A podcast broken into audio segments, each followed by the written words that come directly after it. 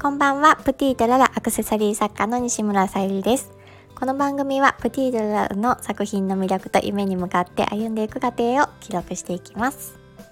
はい。今日のテーマはスタイフを始めて良かったこと。サブタイトルが新しい世界への点と点っていうちょっとわけのわからないサブタイトルなんですけど。まずスタイフを始めて良かったこと、まあ、たくさんあるんですけどもともと私話すのがすごく苦手なのでこれから好きなことを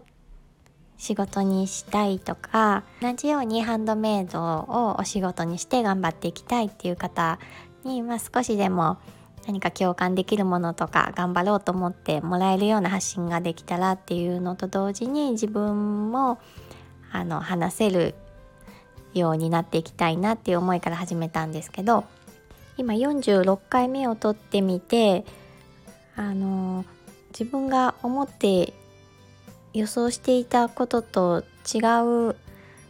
なんかいろんな嬉しいことがあったなと思いましてそれを、まあ、まとめてみました。でまああのスタイフを聞いていくうちにまあ、自分が発信するだけじゃなくって毎日あのいろんな方のを聞いているうちに、まあ、同じように頑張っている人の発信を聞くことで自分もあの頑張ろうっていう気持ちになれるっていうことと、まあ、あのハンドメイドだけじゃなくって、まあ、他の、まあ、ビジネスされている方の発信とかを聞くことによって、まあ、学べる先輩たちがたくさんいるのですごく勉強になるっていうのもありますね。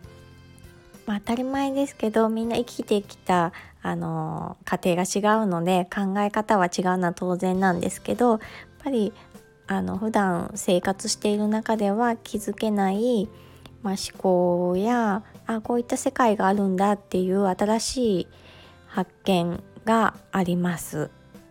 ここに普段の生活だけでは出会出会えない出会いがあるっていうのは本当に大きいことかなと思います。いろんな方の発信を聞いていくうちにあこの方のは毎日聞いてみたいなとかいろいろあるんですけども今回その出会いからまああの普通にやり始めてる人はいると思うんですけどあの Kindle Limited っていうものを、まあ、まずあのまあダウンロードするだけなんですけどやってみようと思って今日あの撮りました。でも私多分普段生活しているだけでは Kindle あるのはもちろん知ってるんですけどもやってみようと思えなかったんです。だけどその人の説明が加わることであやってみようかなっていう気持ちにさせられるのっていうのは本当に大きいなと思いました。でそれによってあの次につながるそのサブタイトルにもつけたその点と点っていうのがちょっと分かりにくいですけど そういったことなんですけど、まあ、一つ一歩踏み出したやりたいことがあったとしたならばそれをやったことで次の何かにつながるかもしれないのでそういったのを積み重ねていくとなんか好きなことがわからないとかっていう方もたくさんいらっしゃるかとは思うんですけどもたのもやってみて初めて次のやりたいことが見つかっていったりするので、うん、スタイフをやっていてそういう新しいことに何かやってみようって思えるっていうのはすごく大きな一歩かなと思いました。はい、なので何かちょっと自分が少し頑張ればできそうだなと思うことはやってみるといいかなっていうふうに感じました。はい、今日はちょっといろいろやりたいこともあったんですけど片付けメインになってしまって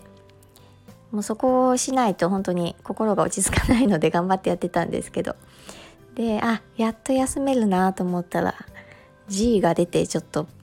もう休む時間がなくなってしまって G とバトルしてましたね。本当に虫が苦手なのでもう近々ゴキブリ団子を買ってこようと思います。はい。今日も聞いてくださりありがとうございました。プティートララさゆりでした。